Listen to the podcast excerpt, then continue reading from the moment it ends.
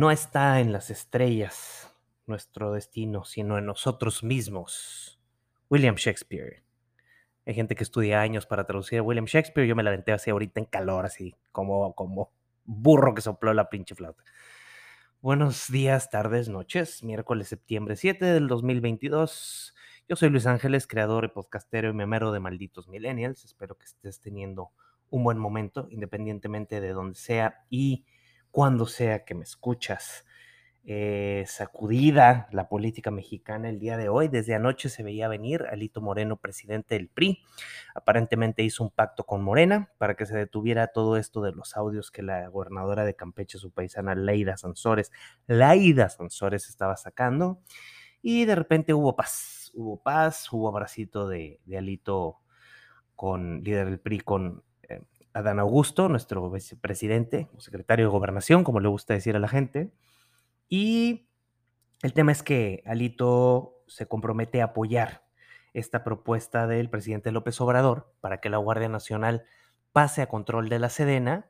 Alito con los abogados, con los, perdón, con los diputados de, la Cámara, perdón, eh, busca respaldar eh, al presidente Elmo con esta propuesta obviamente brincan, como te contaba ayer, eh, Zambrano del PRD y Marco Cortés del PAN. Y hoy que tenemos una ruptura de la alianza va por México. Se suspende la alianza opositora, dicen mis amigas, las Cantú. Sara y Ana Paula de la sobremesa, un gran perfil de noticias, una muy buena newsletter, un Instagram muy bonito y muy cuidado.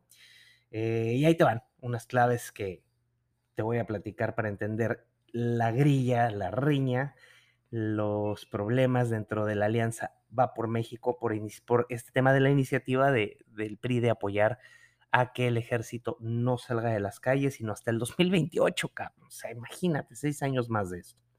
La diputada del PRI, Yolanda de la Torre, presentó una iniciativa para extender de cinco a nueve años el tiempo que el ejército puede permanecer en las calles en tareas de seguridad pública. O sea, es decir, patrullando, haciendo cosas de policía, combatiendo delincuencia en las calles hasta el 2028. Obviamente, esta propuesta, PAN eh, y PRD, eh, es criticada, ¿no? Al momento en que, en que Alito apoya la iniciativa de que se quede el ejército en las calles y favoreciendo este tema del control de la Guardia Nacional ante la Sedena. Eh, Movimiento Ciudadano empieza a hablar y a decir que pues obviamente esto es un primor y, y pues que está respaldando abiertamente y descarada al presidente cuando en realidad PRI, PAN, PRD y va por México o sí por México, pues eran una alianza opositora, ¿no? Entonces Marco Cortés, Jesús Zambrano, los dirigentes de estos partidos, habían advertido que si esto pasaba para adelante por parte del PRI, ellos rompían la coalición pues no se podía continuar ni en ni en lo legislativo ni en lo electoral.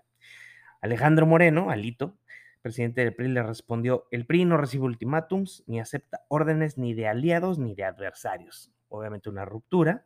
Y hoy, 7 de septiembre en la mañana, las dirigencias del PAN y el PRD cumplen su palabra y anuncian una suspensión temporal de Va por México.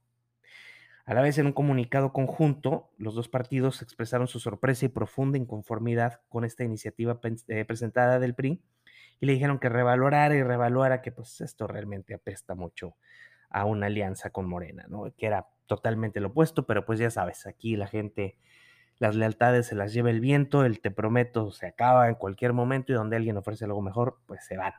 Eh, eh, Alito y, Zambrano advirtieron que el mover la, militarización del país hasta el año 2028 es romper las leyes, es anticonstitucional, que es por lo que ha estado peleando la Alianza Va por México. Y con todo y todo, eh, esta mañana en la conferencia de prensa, Alito Moreno aseguró que respaldan la iniciativa de Yolanda de la Torre para que se quede patrullando el ejército y haciendo funciones de seguridad pública.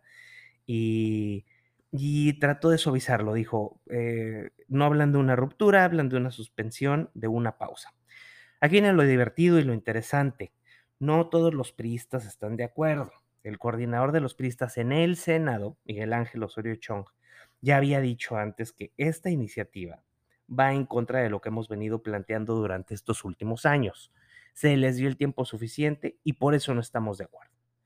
De acuerdo al medio político MX, la iniciativa de la diputada priista obviamente es un wink-wink coqueteo del PRI a Morena, pues para salvarse el pellejo de alito de tanta acusación, ¿no? Y pues Jorge Álvarez Maynés, coordinador del Movimiento Ciudadano en, los, en la Cámara de Diputados, eh, a través de un tuit habló que el PRI está negociando la impunidad para Alito para evitar ese desafuero y consideró que hay coincidencias muy extrañas que en el martes de Jaguar, espacio noticioso informativo de Laida Sansores, ya no se habló de los audios de Alito. Eh, hay un gran tuit de Roberto Madrazo, eh, priista de toda la vida, ex candidato presidencial, dijo, ya no van a hablar más de Alito Moreno, porque ya llegaron a un acuerdo junto a Dan Augusto, secretario de Gobernación, para aliarse PRI y Morena y dejar ejército en las calles por cuatro años más. El jaguar logró su objetivo, asustaron a Alito. ¿Qué tal? O sea, ruptura total en el PRI. Y es que mira, o sea, yo respeto mucho a las Fuerzas Armadas, yo estoy seguro que también, pero en sus funciones, ¿no? Por ejemplo, viene también este tema de lo de la militarización de la Guardia Nacional por qué es malo. O sea, del 2007 al 2008, para que te des una idea, hubo cerca de 100 asesinatos al día. Los, los asesinatos dolosos, los homicidios dolosos, aumentaron 61% en ese año. ¿Sí? O sea, el ejército está entrenado para usar la fuerza letal como estrategia de resolución de conflictos. Son hombres de batalla. ¿Sí? O sea, por cada una persona detenida hay una persona fallecida. Por una persona herida hay siete muertos. Por cada militar muerto hay 17 civiles fallecidos. Entonces, esta evidencia habla de una fuerza muy letal en nuestros marinos, en nuestros soldados. Y sí, sí es, es complicado tenerlos haciendo funciones de seguridad pública. Hay unos datos de el EMPOL que dos de cada diez mujeres que son detenidas por la Marina son violadas. Una de cada diez que arresta el ejército sufre este delito. 68 mil mujeres sufrieron violencia, emocional, físico-sexual en manos de militares o marinos del 2020 al 2021.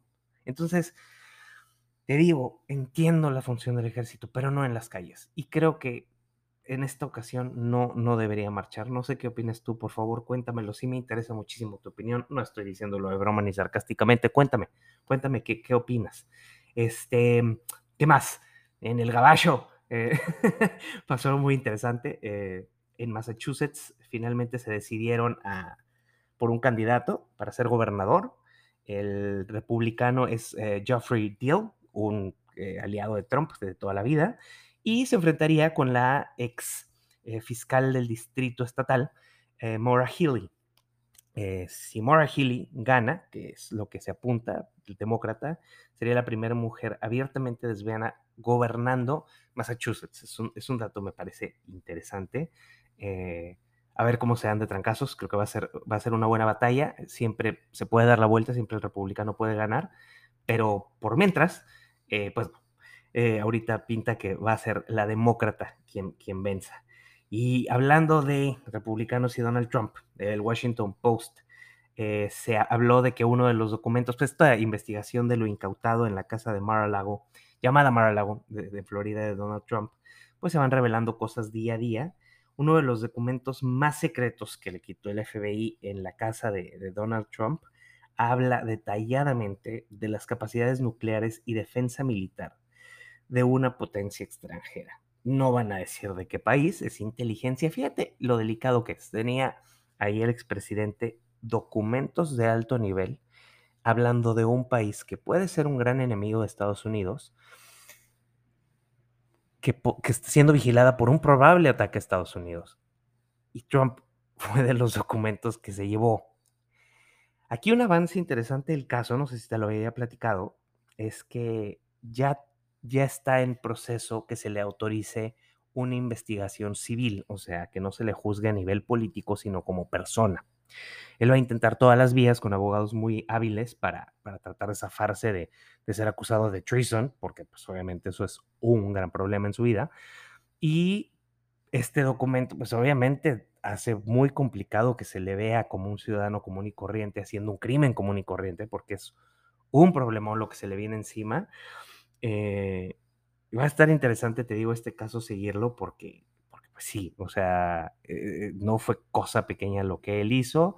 Él argumenta que lo quieren, eh, argumenta, argumenta que lo quieren crucificar a nivel político, pero pues estos actos sí ya están rebasando muchísimo lo, el delito del fuero común.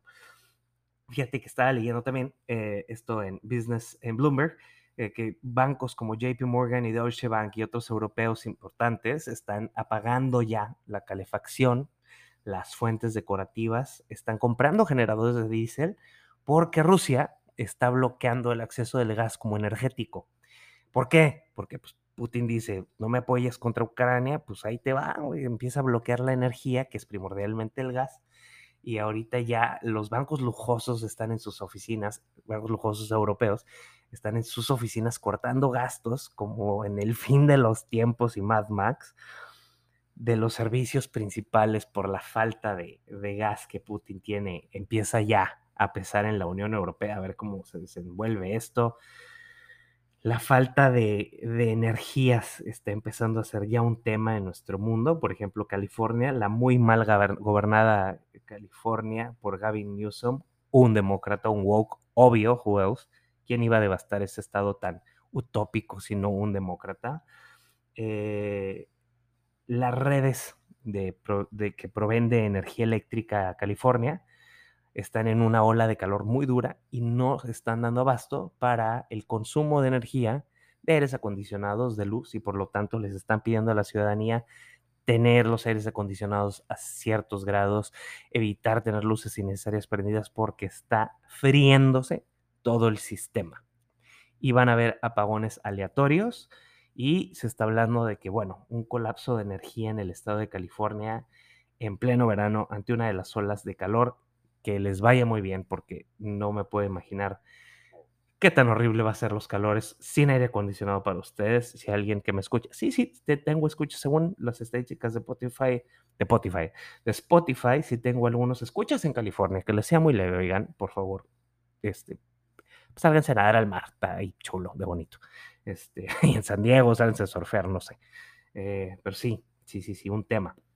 Eh, cambiando de las políticas y las tragedias, bueno, no sigue siendo triste esto que te voy a contar. Este, el cantante de super, la superestrella del pop, Justin Bieber, canceló su gira porque está, em, está tiene un, una parálisis facial, es una condición que lo tiene, que le da parálisis facial y dice que está exhausto mentalmente, que él ya no quiere cantar ahorita en una gira, que quiere descansar mentalmente. Bien por él, yo aplaudo eso. Eh, ahí los abogados que se encarguen de las lanas, que él se vaya a descansar, porque sí, estamos en el mes de la conciencia ante el suicidio, de la prevención del suicidio, entonces es importante tocar estos temas, por eso es que Netflix estrenará la Blonde, la película biográfica de Marilyn Monroe pronto, porque sí, es un tema que tenemos que poner en la mesa. Eh, la liga NCAA, o sea, que es la que regula el deporte colegial en los Estados Unidos en las universidades, ya empezó el college football, Go Longhorns, aunque pierdan siempre, Go Longhorns, este, y están eh, trabajando en un programa de salud mental para los estudiantes slash jugadores, por principalmente, fíjate qué locura, por la presión que les mete el social media y el bullying y el troleo a los deportistas. Eh, los chavos son estudiantes universitarios, son jóvenes, tú los puedes ver así gigantones en la cancha y todo, pero, pero son jóvenes y está, notaron que, que pues estaba mermando la actitud sobre todo post-COVID, haber estado estudiando en casa, ahora volver. Y les eh, fue algo que se, se, implementó en las universidades que pertenecen a esta liga, los que juegan fútbol americano, fútbol, en nivel universitario, y van a tener un programa de terapia, un programa de salud mental, principalmente para quitarles el estrés del bullying y del troleo y de la crítica en redes sociales. Así las cosas, interesantísimo ese tema Bien por la NCAA, muy bien. Ojalá los jugadores vayan todos a tomar su terapia. Es gratis, chavos. Pues qué pedo, vayan. Y si son Longhorns, vayan todos y ganen por una vez en sus vidas. Eh, y para despedirme, no por eso menos importante, Leia Michelle, de mi Martz, eh, ex protagonista del programa Glee, gran actriz teatral, estrenó el clásico en Broadway Funny Girl. Seis ovaciones de pie recibió la reina de lo que parece ser los musicales ahora, hoy por hoy. Eh, Lea Michelle la estuvieron pintando como una evil queen, como una bitch, como una bully, como una cabrona, eh, sus excompañeros de Glee. Y pues como dicen los chavos, y la que soporte, eh, mi Lea Michelle está brutal, triunfando y el talento habla por sí solo. Eh, si ustedes tienen alguna vez la oportunidad de ver a Lea Michelle en vivo, háganlo, es brutal, es un gran talento, es un éxito muy merecido. El musical Funny Girl a mí en lo personal no me gusta, pero verla a ella definitivamente debería ser muy interesante. Este, el teatro musical es bonito. Embrace it, les va a gustar. Eh, yo soy Luis Ángeles, fue un gusto platicar contigo el día de hoy. Muchas gracias a mis paisanas, las cantú de la sobremesa, las tengo en alto aprecio por redactar tan bonito sus notas. Suscríbanse a su newsletter, síganlas en Instagram, de verdad, informan chulo de bonito, me encanta su formato. Eh, usamos hoy información de Variety, de ESPN, de USA Today, de Bloomberg y de CNN. Ay, por último, ya me iba a despedir sin decirte, pues se estrenó el iPhone 14. Eh, se estrenó, ya lo anunciaron, no se estrenó, este, ya, ya, me voy a despedir y no te voy a contar ese chisme. Rapidito, rapidito, rapidito, antes de que me vaya.